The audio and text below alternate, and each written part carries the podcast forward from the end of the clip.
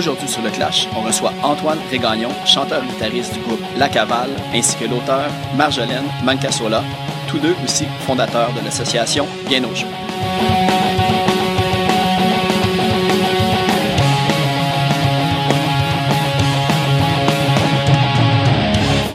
Juste avant de commencer, on va aller écouter la pièce Destination tirée du premier EP de la cavale For Action.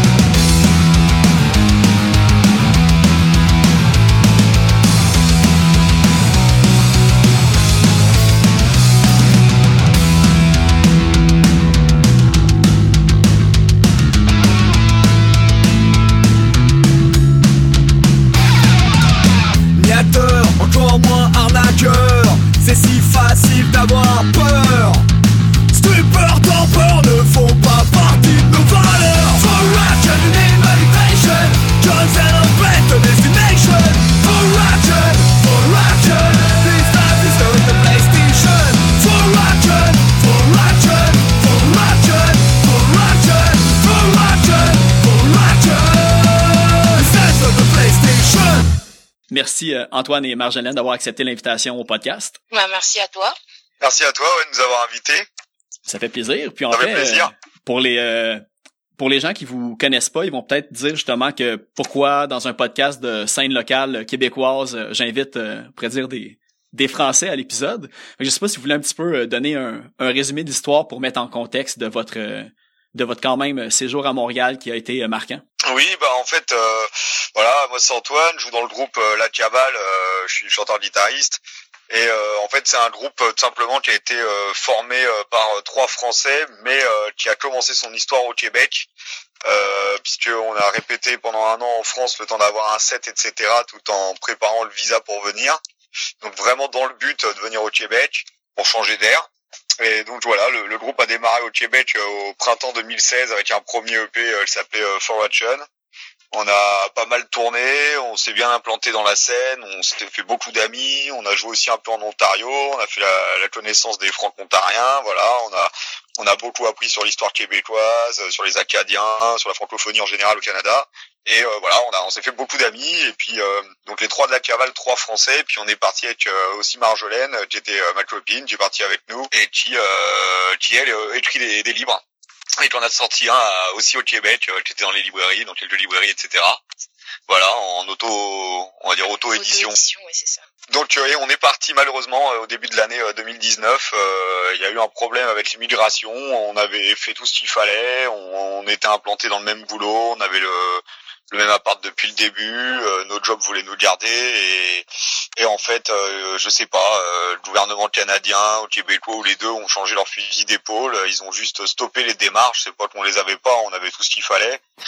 Et euh, voilà, 18 000 personnes sont reparties, dont nous quoi. Donc on a été brisés en plein élan. on était on faisait plein de concerts, on était bien. on allait faire le déluge l'année d'après. Enfin, justement, on devait le faire là en septembre normalement. Et, euh, et, donc voilà, retour en France, euh, donc euh, on rebondit quoi. Ouais, on a du mal à rebondir, mais on essaye en tout cas. ouais, mais c'est ça parce que vous aviez vraiment réussi, euh, si on dire, à, à, à, vous implanter euh, à Montréal. Justement, la cavale, ça a été euh, un petit peu moins de trois ans, je crois, ben votre séjour à Montréal, puis vous avez quand même. Vous avez gagné un, un grand following quand même. Il y a, il y a des groupes québécois qui œuvrent depuis quasiment plus longtemps ici, qui ont pas évolué aussi rapidement de la cabale. Puis je crois que les gens vous appréciaient énormément vous avez joué avec des grands noms. Donc, je pense que tout le monde est un petit peu euh, surpris et triste là, de, de vous voir. Bah, c'est sûr, c'est Ouais, nous, nous les premiers, hein, vraiment. Euh, en fait, voilà, avant de faire la cavale, moi j'avais déjà fait un groupe qui s'appelait euh, Sand euh, en France. J'étais pas le chanteur, mais je faisais le deuxième chant, on va dire, et la guitare. Et j'avais quand même déjà fait 200 concerts en Europe et tout. Et c'est vrai que le Québec, j'avais toujours voulu y jouer. Et franchement, mon autre groupe, je veux dire, j'ai mis euh, six ans au moins à arriver au même point que la cavale en deux ans et demi. Donc c'est vrai que ça a été quand même beaucoup plus vite. Et c'est vrai qu'on a été assez surpris positivement. Ça, ça a mis du temps, un petit peu comme la première année, mais une fois que ça a pris, c'est vrai que ça allait euh, chaque mois, on va dire, ça, ça prenait de l'ampleur un peu plus quoi avec les concerts qu'on faisait. Et c'est vrai qu'à Montréal, on avait quand même une, une petite fan base, comme vous dites, et au Saguenay aussi, euh, parce qu'on y a joué même quatre fois. On a fait le Jonquière en musique et tout. Donc euh, pareil, on s'est fait des gros contacts. Euh, on avait, on est très amis avec euh, Jonathan Tremblay et même le reste du groupe de Trash Ton Rock. donc c'est vrai que ouais, pareil là-bas aussi, on avait quand même développé aussi un petit truc. Et puis après quelques villes par-ci par-là, Sherbrooke aussi quand même. On avait des gens qui venaient nous voir. Enfin voilà, Ottawa. Mais bon là c'est pas au Québec, mais les franco-ontariens, ça parlait que français dans le concert, mais ils venaient nous voir. Voilà. D'ailleurs, on en a quatre qui sont venus à Montréal au dernier concert quand même, hein, motivés. Hein. Ouais, dernier concert. D'ailleurs, euh, je sais pas si vous êtes au courant, mais euh, au, euh, moi, c'est le dernier concert que j'ai vu à l'Atomic Café parce que c'est un petit peu votre votre base. Puis, je crois qu'ils font plus de spectacles là-bas.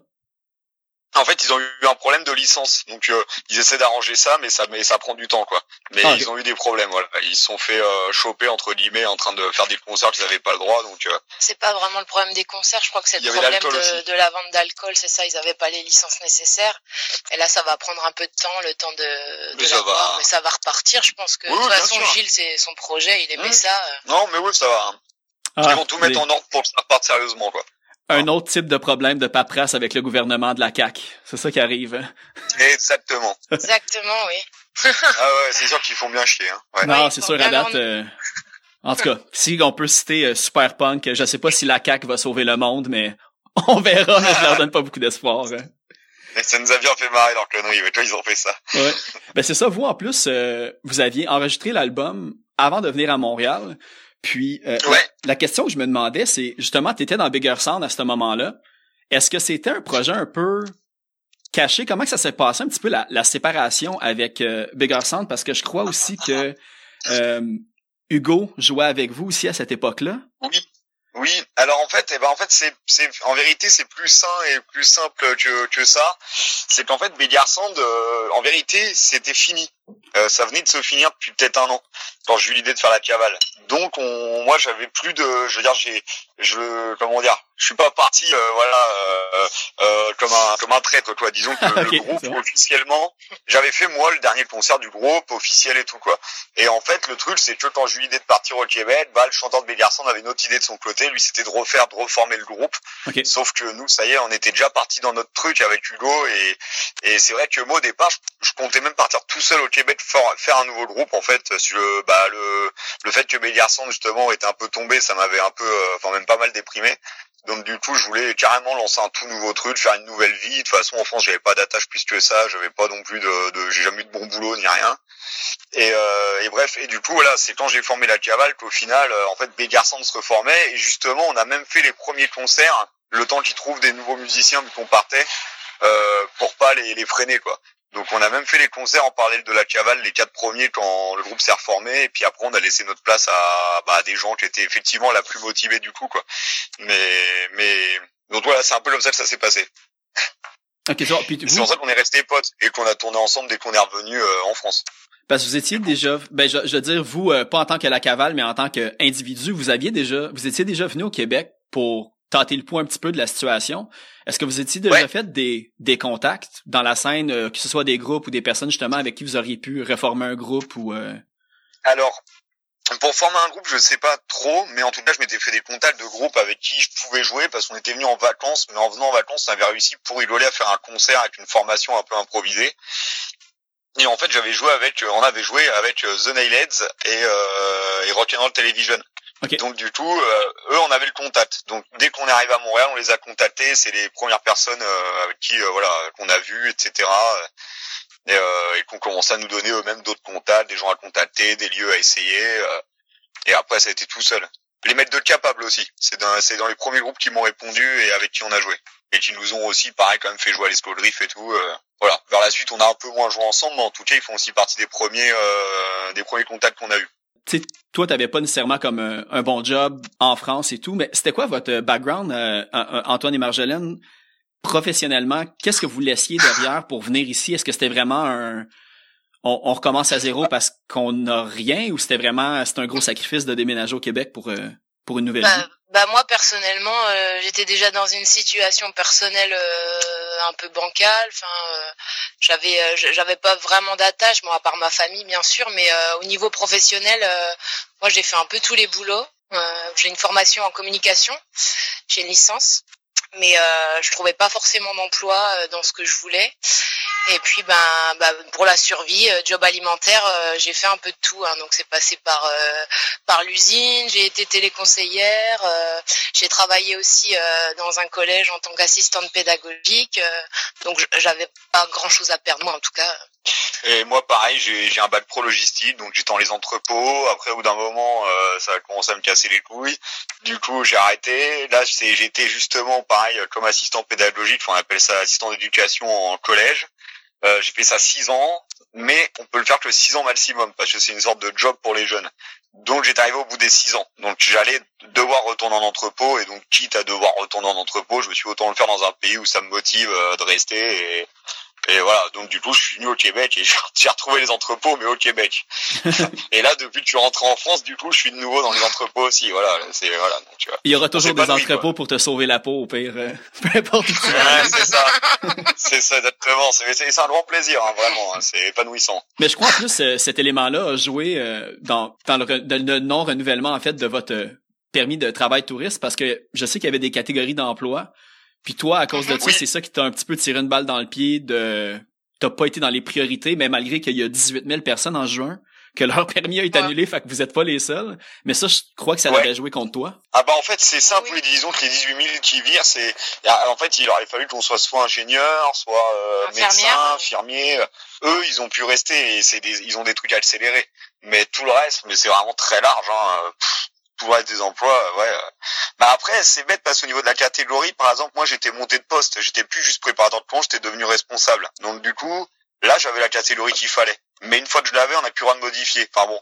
Mais de toute façon, au bout d'un moment, le site n'existait même plus, quoi. C'est même plus ça, c'est que carrément, euh, non, non, ils ont purement et simplement fermé le site internet, quoi. C'était pire que ça, quoi. Puis nous aussi, on partait du, la démarche. on partait du principe que euh, ça, ça poserait pas de problème dans le sens où euh, pour la construction d'un pays ou pour l'économie, euh, il faut un peu de tout, quoi. Même des petites mains, les entrepôts, ça sert aussi. Hein. Donc, on s'est dit que comme on était bien bien intégré, bien implanté, ça poserait pas de problème. C'était censé pas poser de problème. Et puis moi, par exemple, mon diplôme, il valait rien, donc c'est pas c'est pas ce qui m'a apporté des points non plus pour l'immigration, faut le savoir. Mais est-ce que toi aussi ton oui, excuse-moi, tu peux y aller. Ah non, pardon, euh, non, j'allais juste dire qu'il y avait une loi quand même qui était passée justement qui arrêtait ces trucs de catégorie. Donc le pire, c'est que ça allait dans notre sens euh, au niveau des lois et ils ont fait tout le contraire au niveau des, des faits, quoi. Voilà. Ouais, le concret, c'est incroyable. C'est juste qu'il y a eu l'élection entre temps. Je pense qu'il a changé la donne. Hein, c'est juste ça. Puis euh, toi, Marjolaine aussi, est-ce que ton t'avais eu une réponse négative ou toi t'avais eu une réponse positive, mais vu que personne d'autre pouvait rester, t'étais comme un petit peu, tu devais suivre. Euh, non, non, toi aussi, ça Non, parce que j'étais sur le même dossier qu'Antoine. En fait, on avait ah, fait une demande conjointe. Donc, euh, bon, bah, si l'un ne restait pas, l'autre non plus. Voilà, c'était un dossier pour les deux. Donc, euh, il n'y avait pas d'autre issue. Oui, il y avait des histoires, euh, tu sais, parce que veux, veux pas dans cette vague-là, il y, a, eu beaucoup d'articles dans les journaux sur les, les Français qui devaient euh, quitter le Canada puis qui avaient leur vie d'intégrer. Il y en avait qui avaient des hypothèques, qui avaient leur euh, leur entreprise. Il y avait aussi des, des, couples que leur enfant était né ici, puis allait à l'école ici, mais devait retourner en France. Donc, euh, je sais que ça a vraiment beaucoup fait jaser. Euh. Bah, après, en France, ça n'a pas changé l'image du Canada parce que, je veux dire, enfin, ou des Québécois, parce que les, les Français aiment bien les Québécois et on sait que c'est pas de la faute des gens. Hein, c'est c'est des prises de décision euh, politiques. Chez nous, les politiques sont pourris chez la moelle, donc on a l'habitude. Donc on n'est pas étonné en fait, hein. mais nous aussi, hein, on n'est pas forcément un exemple. On fait des différences suivant les pays d'où viennent les gens. Il y en a qui imitent facilement en France, il y en a c'est beaucoup plus galère. Enfin voilà. Le problème en France, euh, il y a quand même la possibilité de rester facilement. Tant que tu travailles, c'est vrai que tu restes en France. À partir du moment où tu as un emploi, euh, tu peux rester sur place quoi. Donc euh, on était un peu élevé dans ce système-là, donc pour nous. Bah, et puis surtout c'est pas ça, c'est que si tu veux, on nous avait donné une grille de points. Et nous, on a fait comme une simulation. Et si on n'avait pas eu ce qu'il fallait au niveau de notre job et tout, ils nous auraient dit dès le départ, ça sert d'essayer, vous n'aurez pas la semaine. Sauf qu'au contraire, on nous a dit non, non, c'est bon, vous remplissez tous les critères. Parce que les trucs des catégories, c'est si tu veux faire la démarche dès le départ. Mais nous, dans du moment où tu as le même boulot depuis un an, là, tu as le droit de la faire, peu importe la catégorie. Et nous, c'était le cas. Ça faisait même un an et demi, quoi. Donc, euh, donc euh, voilà. Mais sauf que non, c'est juste ils ont changé de décision. ils ont, ils se sont dit non, non, finalement, on, on annule tout ça, on va, on va arrêter euh, les dossiers en cours, ça sert à rien, quoi. Bah, je sais aussi Mais que. On arrivé un an avant, ça aurait été bon. Parce que Thomas et Hugo aussi, ils ont eu, euh, ils ont eu des, des ah, problèmes. Ils ont aussi, ça a été refusé pour des, euh, pour des détails, je crois, de, de diplôme, puis d'heures de travail, puis des trucs comme ça.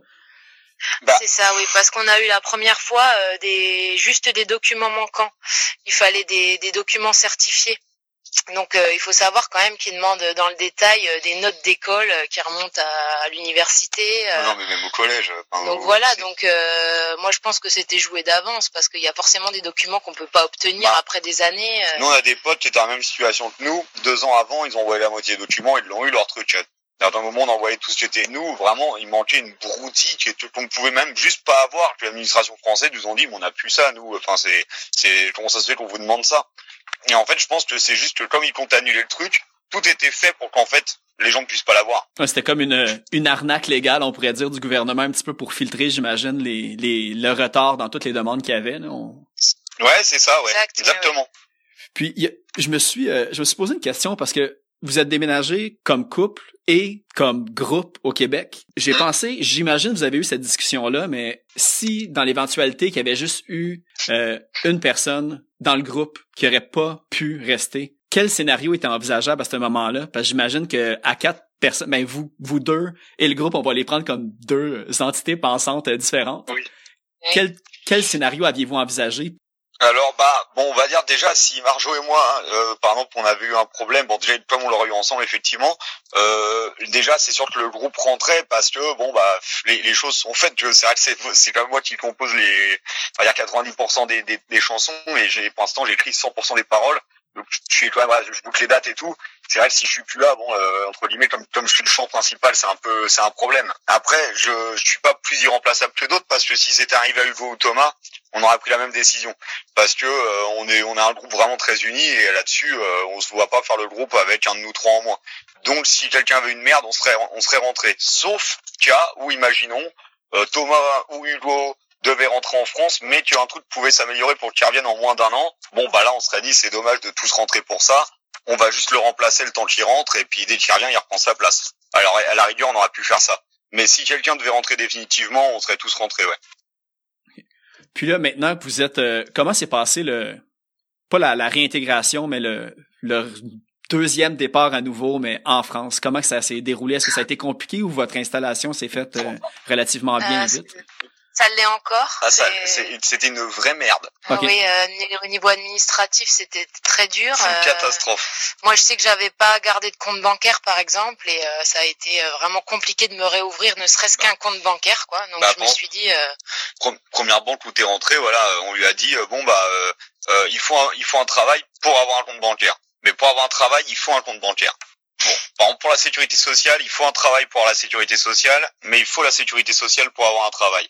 Donc là, on s'est dit bon, euh, c'est bien les gars, mais il va falloir se mettre d'accord parce que euh, c'était la maison des fous là, oui vraiment. Euh, on est français, on est dans notre pays, salut, on a envie de travailler, qu'est-ce qu'on fait? Enfin, faut, faut, faut, savoir là. Et donc c'était que des trucs comme ça très rigolo, des démarches au Québec, je sais pas, t'as des papiers, on va dire en une semaine maximum. Ici, ça mettait trois semaines ou un mois. Enfin, c'est tout était chiant quoi. Et par contre, on a réussi en un mois en prenant un comme un logement provisoire, un Airbnb, bah, comme ça existe au Québec. On a pris un Airbnb dans la région de Nantes parce qu'on voulait habiter là et on a réussi en un mois quand même à trouver un job et un et un logement du coup. Donc ça, là-dessus, on a été efficace. Mais c'est plus pour les papiers euh, dont tu as besoin tous les jours où ça a été... Euh, là, en France, c'est très compliqué, tout ce qui est administratif. Euh, c'est pas pour rien que dans Astérix, il y a le, le formulaire A38. A38 l'épreuve. C'est un peu ça, quoi. Oui, parce qu'en plus, j'imagine, la, priorité, c'était de trouver un emploi. Un coup que tu as trouvé l'emploi, après, là, il faut que tu fasses tous les trucs administratifs, mais tout en faisant ton ton 40 heures semaine. Donc, bah j'imagine ça devait être un casse-tête euh, assez euh, fatigant. Euh. Bah oui, et en plus, faut tout se racheter parce que du coup, quand on avait tout acheté au Québec, comme tu pars en urgence, tu revends tout trois fois moins cher. Et puis là, par contre, faut tout racheter au vrai prix. Donc au début, on arrivait, on avait un matelas, une table, quoi, vraiment, dans le logement. un matelas par terre et une table. Puis c'est ça, vous êtes euh, vous êtes parti de Montréal pour aller à Nantes parce que je sais que vous étiez tous un peu de la, de la banlieue parisienne. Est-ce que vous êtes retourné à Paris avant d'aller à Nantes ou c'était un choix direct d'y aller?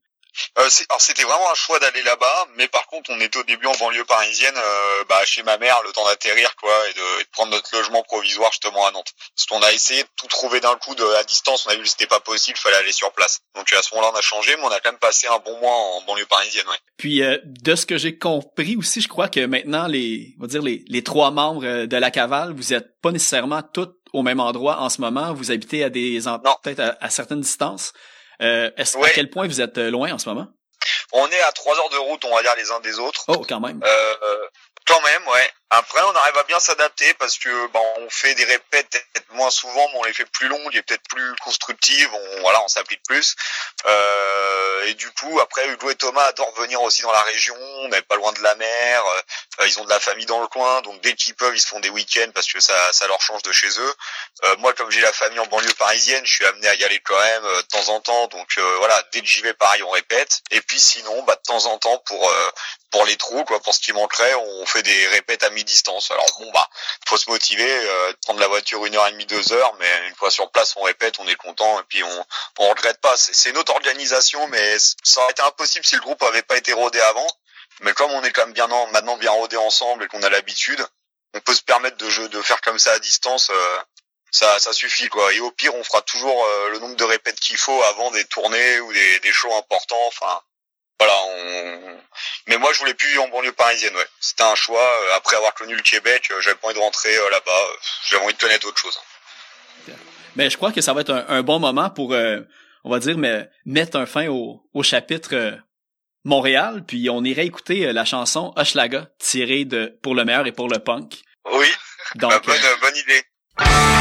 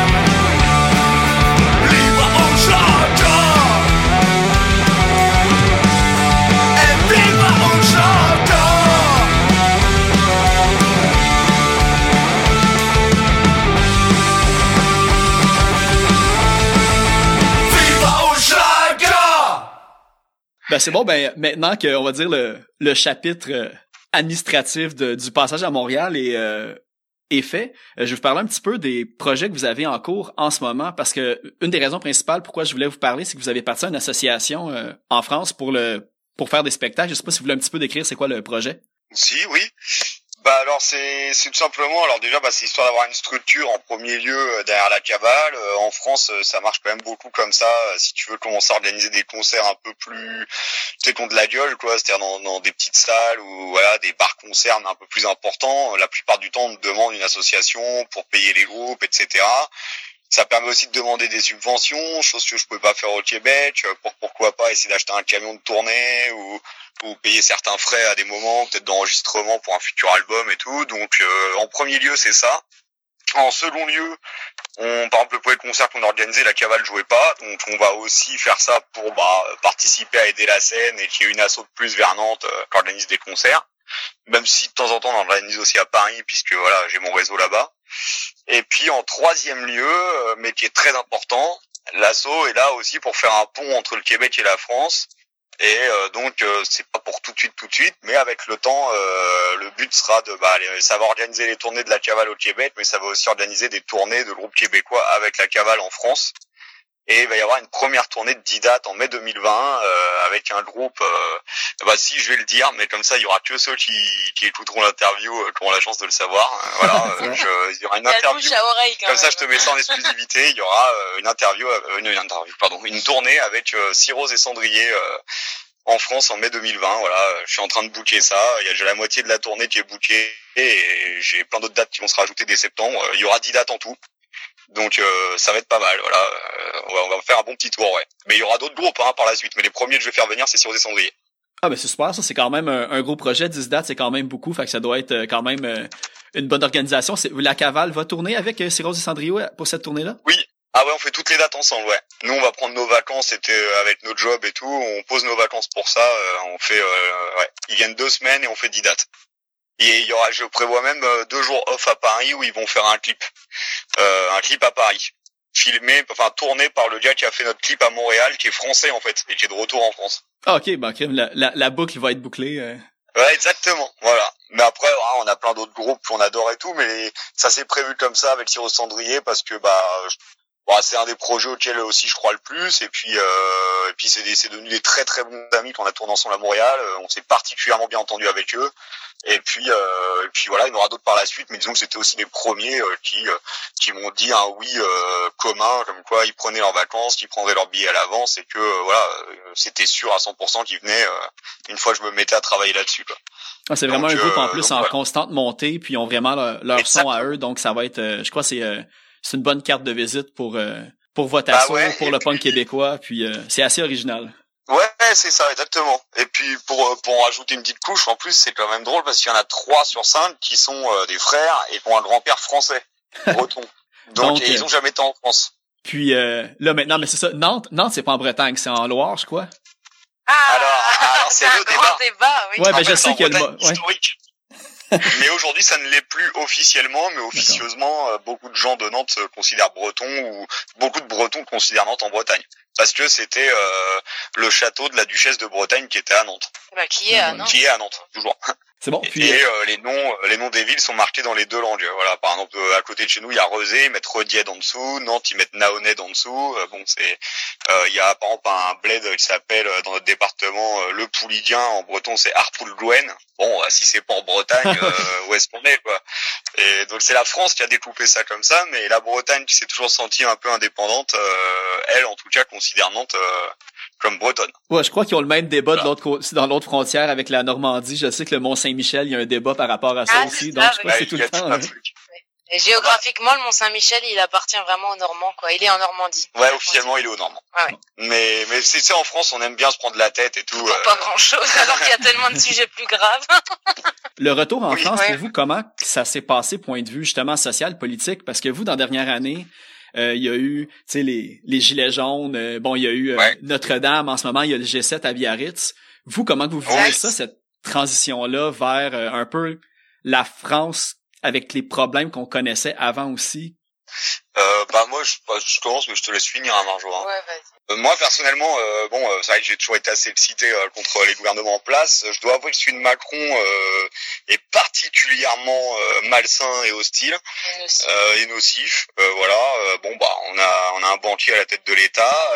les gilets jaunes, je pense que c'était quelque chose, c'était super la façon dont c'était parti parce que bon bah ouais, je pense que malheureusement s'il y a une révolution, oui, ce sera pas des gens de gauche et il faudra peut-être un peu tout le monde qui y soit. Là, tout le monde s'était réuni, avait mis de côté ses, ses avis pour une fois pour se réunir mais les médias ont fait le travail, euh, voilà, l'extrême droite qui met son nez là-dedans aussi, et puis forcément euh, ça pourrit le mouvement et ça s'est cassé la gueule euh, petit à petit, mais c'est peut-être un, une petite étincelle qui peut qui peut devenir une belle flamme dans quelques dans quelques années. Alors en tout cas les gens sont pas contents, là on l'a vu, ça faisait longtemps qu'ils l'avaient pas montré en France, et je pense que même moi au travail j'entends tous les jours les gens parler, tout tout le monde en a marre, et la France, enfin je pense que les, les, les dirigeants se rendent pas compte de quel pays ils sont en train de s'occuper, mais je veux dire on n'est pas des gens tranquilles et ça va. Moi, je pense que tôt ou tard, ça va péter, comme on dit. Voilà. Euh, dans 10 ans maximum, 20 ans, mais ça va pas être marrant. Hein. Il y aura de la perte et tout, mais les gens ils vont pas supporter quoi. C'est moi je trouve que le pays est bien plus mal qu'avant de partir. Pourtant ça fait que 4 ans, mais le pays est vraiment dans un sale état là. le marché du travail est horrible des jobs qui étaient payés 1500 sont à 1200, des loyers qui étaient à 500 sont à 800. Enfin, je veux dire, c'est. Après, c'est. Là, euh, il y a plus beaucoup de. C'est pas, euh, c'est en France que ça se passe, mais j'ai l'impression que de toute façon la crise elle est mondialisée. Ah oui, ah bah hein. On voit euh, bah avec Trump aux États-Unis, Bolsonaro au Brésil. Enfin, j'ai l'impression qu'il y a des gens qui sont mis en, en place qui sont particulièrement nocifs et et qui, qui, nous font voir un avenir quand même plutôt sombre. Enfin, quand on regarde en général, euh, tout est mondialisé, la, la connerie est mondialisée. Donc, euh, ouais. mais c'est vrai que nous, quand on est rentré, euh, ben de loin, on était un peu fiers parce que bon, moi, j'ai quand même un passé militant. je me battais beaucoup. J'ai déjà fait le G7 aussi à Strasbourg en 2012. C'était le G8. Le G8 ouais, à l'époque. Et euh, bah voilà, euh, c'était c'était déjà très violent. Euh, on sentait quand même les étincelles prendre, euh, notamment bah, la confrontation avec les CRS. C'était c'était déjà un vrai problème à l'époque et on se rend compte que là, bah du coup, c'est encore pire parce que tout est permis. Ah, on a l'impression qu'il y a il y a de l'impunité totale et on se dit bah on est en France en 2019. Et puis ben oui, il y a eu les gilets jaunes, mais ça s'est éteint. Et puis, et puis surtout, les, les gens se focalisaient la vie générale sur trois vitrines cassées plutôt que sur des gens qui se font euh, qui perdent des yeux alors que les caméras montrent bien que les mecs faisaient rien du tout, ils avaient rien demandé. Euh, bon, enfin, je veux dire, pour moi, je suis désolé, c'est les forces de l'ordre qui ont provoqué la violence, et puis après, bah bien sûr, les médias filment que la violence, euh, qui est juste une réponse à tout ça. Après, enfin voilà, c'est non, non, mais c'est toujours la même recette qui marche pour essayer d'éteindre nos. Je pense que la misère et la misère et la rage mènent de toute façon à la violence. Quand on n'a plus rien, on n'a plus rien à perdre aussi. C'est ça le le vrai problème et je sais plus qui disait ça, mais même un chien gentil, euh, si tu le tapes tous les jours un peu. Euh, il mord, ouais. Donc, ça, vous, quand vous étiez, euh, quand vous étiez ici, vous vous sentiez un petit peu, euh, pas coupable, mais de retourner là-bas, vous retourniez combattre avec, avec les vôtres, ou, en fin de compte, si vous étiez resté ici, vous auriez fait comment on est content de pas être mêlé à tout ça en ce moment, puis qu'on est mieux loin de ces problèmes?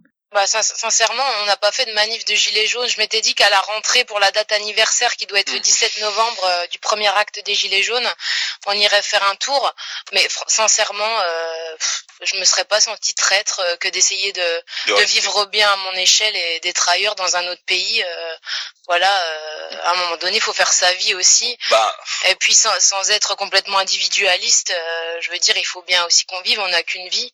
Et même si on était resté au Canada, ben, on aurait regardé de loin, on aurait été fier ou pas, mais on, on aura continué notre vie, il faut le dire aussi, quoi. Faut être sincère. Ouais, ouais. Mais après, c'est vrai. Bon, personnellement, ici, au début du mois, ça a pété. Ben, moi, on était fiers, oui. Moi, j'étais fier et je me disais, je serais bien là-bas avec les autres, quoi, quand même. Euh, c'est vrai. Là, je me suis dit, ouais, je suis tout seul au Canada, euh, je fais le rebelle et là, je suis pas là quand, quand, moi, c'est vrai que ça m'a fait ça, je le disais, hein, rappelle-toi. Mais après, euh, c'est vrai que comme tu dis, par contre, ça nous aurait pas empêché de rester au Québec par choix et de et malgré tout, non, on ne serait pas senti coupable quand même. Mais on, aurait, créé une cellule de gilets jaunes au Québec. Et voilà. malheureusement, elle était un peu fasciste apparemment. Oui, non, mais c'était la, c'était la meute là, il me semble. Ouais, voilà, c'est ça. Ouais. Ouais, mais c'est ça. Il y a même des. Euh... Il y a, il y a l'extrême droite est en montée vraiment partout. Là, j'ai vu récemment, même dans, dans votre coin, qu'il y a des euh, il y a des attaques de néo-nazis euh, dans les bars et dans les rues. Là, donc, à euh, Nantes. Ouais, type American History euh, sauf que, sauf que, bah, par contre, c'est pas des Nantais qui, ont fait ça, c'est des Vendéens, qui est quand même un bon un département réputé pour être bien à droite et sans leur cracher dessus, parce que c'est une très belle, c'est un très beau département, et puis il y a des gens bien comme partout. Mais historiquement, ils étaient royalistes quand même. Hein. Voilà, bon, c'est, c'est vrai que là-bas, il y a quelques cellules de, qui étaient un peu dormantes et qui se réveillent, euh, voilà, de, de foufous comme ça, là, qui viennent casser de la, du gaucho euh, dans les bars. Euh. Mais ils sont tombés apparemment, ils ont eu affaire à des gens qui savaient se défendre et ils se sont fait neutraliser. elles sont parties en courant, et elles se sont fait choper. Euh. Bah, ils ont quand même avant, avant ça, ils ont. Euh, Mais ils, avaient déjà fait ça la semaine d'avant. Hein. Ils ont matraqué des gens euh, sur la terrasse et des serveurs qui ah rien demandé. Dans la gueule hein. et tout, un coup de matraque dans la tronche. C'est même pas une question de, de prise de parti politique ou quoi. Hein. C'est des gens qui profitaient, qui étaient sur une terrasse, qui buvaient un coup et qui se prenaient. qui se prenaient pour rien un coup de bâton, je sais pas quoi. Enfin, des armes du Moyen Âge en plus. Je vais, je vais y aller sur une note euh, plus légère parce qu'il y a vraiment un élément, euh, Marjolaine, que je veux aussi t'entendre parler à ce sujet-là parce que toi, tu es écrivaine et auteur. Euh, exact. Tu as déjà euh, un recueil, puis euh, tu avais déjà aussi, je crois, un livre de sortie avant, avant tous les événements. Donc, est-ce que tu as écrit quand tu étais à Montréal? Alors, euh, en fait, mon recueil de poésie qui s'appelle Liberté plumée, je l'ai euh, fait éditer en 2013, donc sur une maison d'édition indépendante.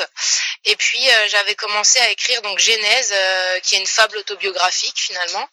Et j'avais pas fini, je l'ai pas terminé en France, je l'ai terminé au Canada. Et donc, du coup, je l'ai fait, imprimer au Canada. Et puis, ben, j'en ai distribué aussi dans les librairies un peu indépendantes, notamment à Hochelaga, sur Ontario, dans la librairie du Vieux Book. Alors, je sais pas combien il y a d'exemplaires encore parce que j'en avais pas donné beaucoup à l'époque, parce que ça me faisait pas mal de, frais de port de me faire envoyer les livres de France au Canada. Mais oui, je l'ai terminé, donc Genèse, je l'ai terminé au Canada, mais rien à voir avec avec ma vie là-bas. Et puis, ben, j'ai commencé par contre un roman que j'ai pas terminé, que j'essaye j'essaye de, fignoler euh, avant la fin de l'année, essayer de le faire sortir au début 2020. Donc avec une intrigue qui se passe euh, à Montréal. Voilà. Un petit peu euh, autobiographique aussi avec le les, les changements de vie et tout, ou vraiment quelque chose de fictif. Ah non, c'est vraiment c'est fictionnel. C'est fictionnel avec quand même bah, parce que je suis un peu politisée. voilà, il y aura il y aura un fond de, de, de politique et de social, hein, euh, vraiment, mais euh, non, ça va être une vraie fiction. Là, pour le coup, euh, je me suis lancée dans le roman fictionnel pour avoir aussi plus de chances d'être publié, parce que c'est vrai que le, le, format roman, ça se vend plus facilement que, que de la poésie ou, ou, le, ou la fable que j'ai écrite, qui est assez courte, qui se lit bien, mais voilà, je suis partie sur un roman pour me dire j'essaye de m'ouvrir les, les, grandes portes de l'édition en France. Et, Par contre, il y a des termes québécois. Voilà, c'est ça. En fait, l'objectif, c'est aussi d'utiliser beaucoup de termes québécois. Euh, justement, avant de partir, j'avais écrit une poésie euh, sur. Bon, j'avais les boules à l'époque, hein, il faut le dire. Quand on a su qu'on partait, j'avais écrit une poésie avec plein d'expressions et de termes euh, québécois. Et euh, je me suis dit tiens j'aimerais bien insérer ça dans mon livre histoire de bah, de rapprocher les deux francophonies que, que les Français qui c'est ça c'est du français hein, du québécois du français canadien. Du joual plus précisément. Et euh, voilà que les Français qui lisent mon livre se, se disent ah tiens au, au, Québec on dit ça comme ça. Voilà c'était une façon de voilà, j'aime beaucoup la langue et j'aime beaucoup les mots et je voulais euh, faire un beau recueil avec euh, des expressions françaises, des expressions québécoises et puis euh, bah, c'est ce qui me construit aussi parce que comme j'ai vécu au Québec, je suis imprégnée donc j'avais envie de faire un roman aux accents québécois aussi. Voilà. Ça gagne être connu le Québec, plus en France, voilà. C'est ça. J'ai envie que les Français, voilà, comprennent peut-être mieux les choses aussi à travers l'écriture. C'est pour ça aussi que je disais tout à l'heure, militantisme c'est bien, mais à travers les mots, on peut aussi amener les gens à, à s'ouvrir l'esprit, puis à et puis à réagir et à ouvrir les consciences. Voilà, il n'y a pas forcément que les gilets jaunes, c'est ça. Il y a la culture aussi. Justement, est-ce que parce que j'ai vu que tu avais écrit dans un blog, euh, je me souviens plus, c'est j'ai Allo Montréal en tête ou quelque chose, tu avais fait un petit peu un guide de les gilets jaunes pour les nuls pour euh, oui, oui, c'est exact. C'est le, le batteur de d'abdominable Samuel Labry qui m'avait proposé de faire un peu de rédaction web pour lui. Et euh, justement, j'avais écrit, euh, j'avais, il m'avait demandé est-ce que tu peux faire quelque chose un peu, un peu, est-ce que tu peux vulgariser le mouvement des gilets jaunes pour que ce soit euh, compréhensible pour tout le monde? Bon, euh, j'ai pas été très objective, hein, c'est sûr, mais mais ouais, j'ai écrit de toi. c'est voilà, c'est ça me définit aussi. Mais j'avais essayé effectivement de, de définir un peu le mouvement, d'où ça partait, euh, qu'est-ce qu'est bah, les revendications principales et tout ça, voilà, pour que ce soit accessible pour tout le monde. Tu avais été aussi euh, chroniqueuse pour euh, pour Barricade Punk. Je ne sais pas si maintenant que tu es rentrée en France, tu fais encore des, chroniques ou des entrevues euh, sur la scène locale? Ben en France non, je le fais pas parce que j'ai j'ai eu l'occasion euh, bah, grâce à la cavale de euh, d'avoir un lien avec Barricade Punk mais c'est vrai qu'en France je connais pas encore trop les, les magazines, j'ai l'impression que les webzines c'est pas bah si, on a. Et on a mais bon, je les connais pas encore mais j'aimerais vraiment m'y remettre, c'est c'est une question de temps. Ouais, voilà, c'est une question de temps, j'ai j'ai pas pris ce temps-là parce que j'avais euh, des choses plus plus importantes à gérer mais Ouais, c'est encore une euh, transition avec J'aimerais, bah oui, parce que j'aime ça. J'aime ça. Moi, mon rêve, c'était d'être journaliste. Hein, donc, euh, j'aimerais euh, me, me reconnecter avec ça, c'est vrai. Puis le, le, la scène punk en France, comment ça se passe? Parce que j'avais lu le, le premier post sur Facebook de La Cavale, puis vous disiez euh, qu'au Québec, le punk rock a une place qu'elle n'a plus en France. Donc, je sais pas, en trois ans, est-ce que les choses ont quand même beaucoup changé? Pour comparer quand tu étais avec Beggar Sound, puis maintenant la Cavale qui fait qui est quand même active, vous avez fait quelques spectacles déjà? Ouais, et encore, franchement, on aurait pu en faire plus. C'est vraiment parce que chacun devait, se réinstaller, il fallait tout de suite beaucoup travailler et tout. Donc on a dit, allez, on, on va pas s'y mettre tout de suite, tout de suite, on prend le temps, mais effectivement, on va en faire pas mal. Mais euh, ça a changé, je suis d'accord, justement, je suis le premier à le reconnaître. Je regrette presque ce que j'ai dit il y, a, il y a quatre ans à des moments, mais quand je l'ai dit, c'était le cas. Franchement, euh, je trouvais que ça, avait mauvaise mine. Euh, j'avais connu des, jours pas mal, et puis d'un coup, euh, je trouvais que ça, c'était dur de trouver des concerts, que ça se renouvelait plus trop au niveau groupe, voilà, que même des groupes qui ramenaient beaucoup de monde en ramenaient de moins en moins. Enfin, et surtout, bon, bah, c'est con à dire, mais si à un moment donné un groupe il a un sacré niveau et qui peut faire des trucs bien, ce serait bien qu'il y ait des maisons de disques, comme à l'époque ça se passait, qu'il y ait des groupes, qui, les développent vraiment voilà, de manière encore plus attractive et tout. Et sans que ça devienne forcément un business malsain, mais je parle, voilà, juste euh, devenir le, truc soit un peu plus gros, puis on est de fou, puis on rit. Et, et c'est vrai que ça manque de ça en France. Maintenant, bon, il y a pas en Crash Tour, euh, en Rage Prod, euh, le truc de Talada Jones là, qui, est, qui est un super truc, c'est je pense c'est une bonne structure. Mais voilà, il y a ça, il y a bien sûr Thierry Asso. Mais euh, tu vois, c'est les deux premiers qui me viennent en tête. Après ça, il y a plein de petits trucs, mais je veux dire, à l'époque où on est parti, euh, ça se cassait un peu la gueule. Voilà. Depuis qu'on est rentré, il y a plein de nouveaux groupes qui se sont créés, il y a plein de nouvelles assos qui se sont créés. Effectivement, il y a des lieux que je connaissais pas avant. Donc, à mon avis, euh, ils n'existaient pas en je parte. Il y en a qui ont fermé, mais il y en a d'autres qui ont ouvert. Donc, euh, j'ai l'impression que ça se reporte mieux, ouais. Et puis même, j'étais surpris du nombre de gens au concert. Parce que quand on a fait notre retour, c'était un jeudi soir, bon, dans le 91, enfin en banlieue parisienne. Ça sent pas l'énorme concert. Il y avait au moins 70 personnes quand même. Euh, et puis à Strasbourg, il y a eu 140, on a joué le code 41, des trucs comme ça, alors que les têtes d'affiche, enfin la tête d'affiche c'était le code 41, hein, à Strasbourg, 140 personnes. Donc euh, ouais, euh, avant que je parte, c'était plus ça. Hein. C'était content quand il y avait 50 personnes quoi. Donc euh, j'ai l'impression que ça revient, que le punk il se porte mieux. C'est un mouvement général, ça va avec le fait que. Mais ça va aussi avec le fait que ça va mal, je pense. Voilà, que le système est en train de, ouais. de s'écrouler. je sais pas. Les gens ont peut-être plus besoin d'écouter ça maintenant, voilà d'écouter la dénonciation, c'est sûr que, que ça aide euh, avec, Tout, ce qui brûle en ce moment. Euh. Mais ouais, ouais, c'est ça. Est-ce que vous avez déjà fait des concerts en tant que la cavale en France pendant votre séjour à Montréal ou c'était les premiers concerts que vous faisiez? Alors, on a fait un concert en France avant de partir à Montréal, un seul. Et c'est même pas un concert, c'est un demi-concert. Parce que c'était bien, il y avait du monde, c'est dans un chapiteau de cirque, mais on s'est fait arrêter au bout de cinq chansons par la police. Donc euh, on était vraiment pas mécontents de partir, tu vois. Donc après on est parti au Québec. Et puis voilà, c'est depuis le retour qu'on a vraiment fait nos premiers shows en France, ouais, effectivement. Et c'était drôle parce qu'il y a quand même euh, des gens, euh, j'ai rencontré des gens qui me disaient qu'ils suivaient la cavale de France, euh, tout ce qu'on a fait au Québec, ils sont venus nous voir en concert, ils étaient tout contents, parce qu'ils disaient ouais, ça faisait trois ans que j'attendais ça, ou des trucs comme ça, quelques personnes, hein, pas beaucoup, mais, mais je veux dire ça, ça c'était marrant. Il y avait même un mec de groupe qui m'a dit oh là là, mais moi je croyais que la cavale c'était un groupe connu québécois. Et ah euh, il m'a dit j'ai jamais, et en fait il me connaissait de l'époque Bégar Sand et il m'a dit j'aurais jamais pensé que c'était toi qui étais dedans. Je m'étais pas penché dessus non plus, j'ai pas écouté, je regardé les images, j'ai pas vu les photos, sinon j'aurais vu que c'était toi, mais il m'a dit je croyais que c'était un groupe québécois euh, dont on parlait en France et tout. Enfin c'est donc c'est marrant hein. je pense que la cavale c'est un peu hybride. Il y a des gens qui croient vraiment qu'on est québécois ah, c'est positif quand même d'être euh, justement hybride de pouvoir passer euh, aussi bien dans les des deux côtés. Bah ouais et puis franchement on se sentira toujours québécois. C'est que maintenant on a une influence avec le pareil avec le Québec dans la façon de composer. On compose plus pareil qu'avant de partir euh, moi, j'avais une façon de jouer bien à moi, euh, voilà, une, identité quand même, comme tout le monde, comme tous ceux qui font quand même euh, pas mal de shows d'un moment, comme tu te rôdes. Et c'est vrai que la cavale, le fait de passer par le Québec, bah tu découvres d'autres, je sais pas comment dire, d'autres sonorités, quoi, une autre façon de faire, une autre façon de composer, de, de jouer sur scène, de, de s'appliquer aussi. Et pour finir, je dirais que ce qui m'a le plus entraîné au Québec, c'est qu'en France, les gens bougeaient peut-être quand même facilement. Par contre, en concert, il y a vite l'ambiance, il y a vite les polos. Et bah au Québec, c'est pas facile de les déclencher. Faut vraiment faire une bonne prestation, faut vraiment se donner pour avoir le droit des polos. C'est une récompense, quoi. Et c'est vrai que bah à la fin, la, cavale, tu l'as vu à l'atomique avant de partir.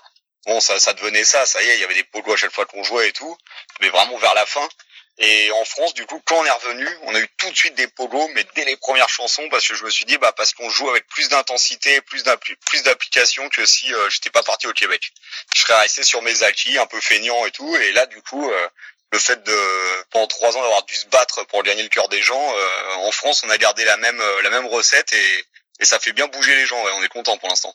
Ah, c'est ça, c'est difficile de faire bouger des de faire bouger des vieux punks maintenant. Il y a plus beaucoup de jeunes de jeunes dans les salles, fait que. Mais ça, je comprends, hein, c'est pas un reproche parce que franchement, moi, quand je vais voir des concerts, je bouge pas souvent. Hein, je veux dire, je suis super content, je regarde le truc à fond et ça, pourtant, le groupe qui joue, il pourrait se dire, il en a rien à foutre, alors que pas du tout. Hein. Non, c'est vrai, moi aussi, je bouge, je ferais pas forcément de polo, quoi. J'avoue que ça m'amuse pas plus que ça. Donc, euh. Mais est-ce que vous étiez euh, distribué? Parce que je sais que, tu sais, au Québec, c'était Eric euh, Satir puis PCT Musique qui. ouais. Qui, et d'ailleurs, ça, le CD, tous les CD maintenant sont commandables en physique, hein, ce qui n'était pas le cas avant. Puis justement, est-ce qu'en France, ils étaient distribués, euh, ben pas distribués, mais je veux dire, est-ce qu'il y avait un, une vitrine en France de PCT? Euh, en fait, en France, il n'y a pas de PCT, mais c'est It Records, c'est le label de William Manzoni, un gars qui était dans Sand et qui est dans Bafoutorniol, un autre groupe. Et en fait, il a monté cette structure il y a déjà un bon bout de temps et euh, il, quand même, il distribue au moins 20-30 groupes, je pense. Il produit même les Prouters, qui est un groupe quand même mythique en France. Euh, c'est lui qui les enregistre, etc. Enfin, c'est sa structure. Et eux, ils distribuaient la cavale pendant qu'on était au Québec. Donc, euh, du coup, euh, chaque fois qu'on sortait un CD, je lui en envoyais par la poste et ils étaient sur son site. et d'ailleurs, j'ai dû lui en donner, donc il y avait ça s'achetait, ça s'achetait quand même. Puis justement, j'ai revenu sur un point que tu as mentionné sur quand tu joues, tu as peut-être changé ta sonorité par ton passage au Québec. Puis Marjolaine, tu parlais aussi ton, ton écriture, peut-être elle avait allait modifier parce que tu vas utiliser des, des, des expressions québécoises. Mais moi, c'est le côté bilingue au Québec, parce que je sais, tu Destination for Action, tu vous avez un couplet en anglais. Est-ce que votre point de vue par rapport au bilinguisme a changé au Québec, l'image que vous aviez par rapport à celle que vous ramenez?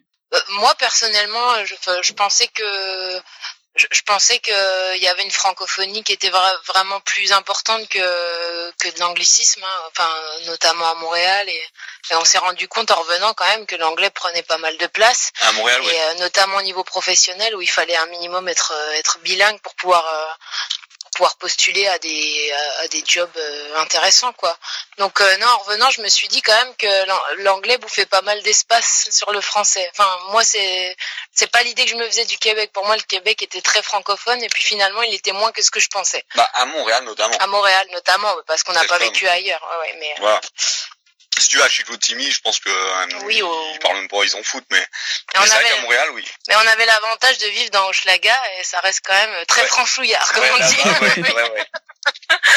c'est ça, suivant les quartiers où tu vas, t'en as qui vont plus mettre dans le lycée, parce qu'ils disent que les Français en mettent beaucoup, et c'est vrai, par exemple, on va dire week-end, pas fin de semaine et tout, mais tu sais, quand tu dis cancellé, ça vient de cancel, enfin, tu annulé, il euh, euh, y, a, y a plein de, tu vois, je sais plus comment dire, il y a, y, a, y a plein de mots, en fait, où je me suis dit, ah, mais ils font pas gaffe, ils en disent plein aussi, tu vois, quelque part. Mais c'est d'autres euh, anglicismes que les nôtres. Mais je pense que, franchement, ça se vaut, en vérité.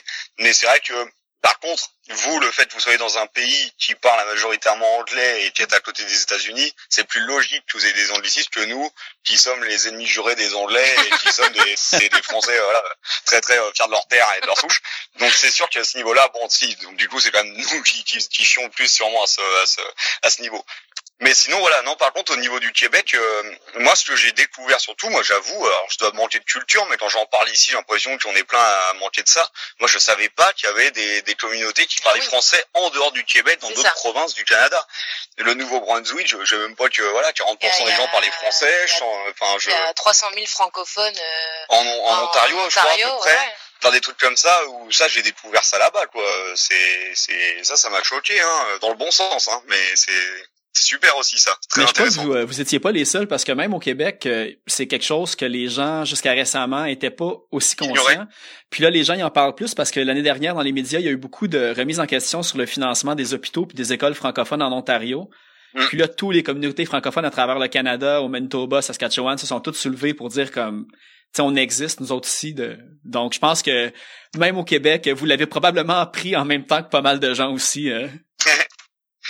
C'est vrai que je sais que pareil, il y avait eu Jonathan là de, de, de Crash to Rock qui a vu un truc pareil en jouant à Ottawa ou je sais plus où. Il a, il a fait une remarque pour rigoler, et puis il y avait des, des francs-comtois qui l'avaient mal pris en disant, bah, tu sais, nous on existe, on est là. Et lui avait dit, bah, tu sais, je suis désolé, on m'a jamais donné cette information en fait, et je l'ai découvert en effet ce soir. Et donc euh, voilà, enfin, il avait dit, maintenant je le sais quoi, mais mais il avait fait comprendre que lui, bah, venant du Saguenay, euh, non, il était pas forcément au courant qu'il y avait autant de francophones euh, dans cette province-là quoi. Et c'est vrai que moi quand j'ai joué avec la cavale, franchement c'était super sympa. On a joué avec Abdominable.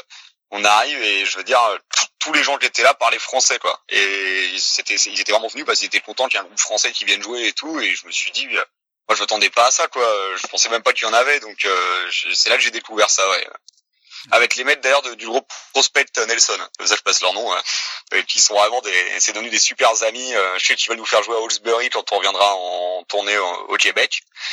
Parce que d'ailleurs je le place en même temps, pareil, bah, la cavale reviendra au Québec en septembre 2020. Euh, les dates exactes, je peux pas encore les dire, mais on fera le déluge et on organisera un, tour autour de ça. Voilà. Donc ah, c'est une super bonne nouvelle, ça. J'ai, j'ai, j'ai très hâte.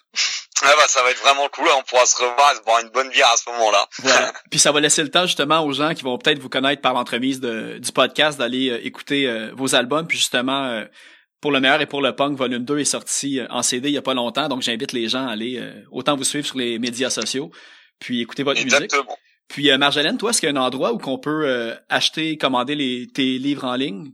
Oui, donc donc c'est sur les éditions du net.com et euh, donc c'est uniquement euh, via internet. Hein. J'en suis moi-même désolée, mais pour l'instant c'est c'est comme ça que ça fonctionne. Euh. il doit rester quelques exemplaires dans les librairies dont je parlais tout à l'heure, mais oui pour les commandes il faut il faut passer par internet. bon, ben, pour Montréal, vous pouvez aller au Vieux ouais. Ben je vais je vous remercie beaucoup pour pour votre temps. Je suis super content de vous avoir parlé. Bah, mais oui, merci à toi, hein. ouais, c'est super. Pareil. Ouais. Puis pour terminer, euh, je vais, euh, on va aller écouter numéro 10 du dernier EP pour le meilleur et pour le punk, volume 2. Puis aussi, j'ai eu une, j'ai demandé une autorisation, mais je pensais, j'étais pas mal certain qu'elle acceptait, mais j'ai écrit à Bigger Sound, puis ils m'ont laissé, euh, ils étaient très contents d'apprendre que je voulais faire jouer aussi euh, Shot Gouttière de l'album Ailleurs et Maintenant. Ah. que tu as composé les paroles, la chanson, tu chantes, donc ça va faire aussi peut-être découvrir un bel français aux Québécois. Et je fais la moitié du chant en plus, voilà, on m'entend chanter du coup sur celle-là pas mal. il, y a, il, y a, il y a un beau vidéoclip où tu portes un beau chapeau aussi. exactement. Oui, exactement, ouais. exactement. Et surtout, et surtout, faut savoir le, si ça peut faire marrer les gens. On tourne sur un toit la plupart du temps, faut savoir que j'ai un vertige horrible. Donc croyez-moi, j'ai passé une journée euh, superbe. Ah, c'est bon. ben super, ben euh, merci beaucoup. Puis euh, je. Et le chat c'est le mien. Pardon? Et le chat c'est le mien. Il est toujours vivant. Il a été au Québec, il est revenu en France. Il a 10 ans. Ah, pour vrai, crime, je pensais que c'était un, un chat d'archives que vous aviez trouvé dans la rue comme ça pour. Eh ben non, c'est le mien. C'est Tchekhov. Il s'appelle Tchekhov. ah, c'est bon. Ben, pour faire clin d'œil à Abdominable, on va l'appeler aussi le, le punk rock chat pour l'occasion. Ah oui, parce qu'on les aime beaucoup, Abdominable. Oui, oui, c'est nos potes, on les embrasse. Merci beaucoup. Je vais vous laisser euh, vaquer à vos occupations du dimanche soir euh, avant le retour au boulot euh, du malheureux lundi. Exactement. Bah, merci beaucoup, hein, franchement. Merci à toi, c'est super.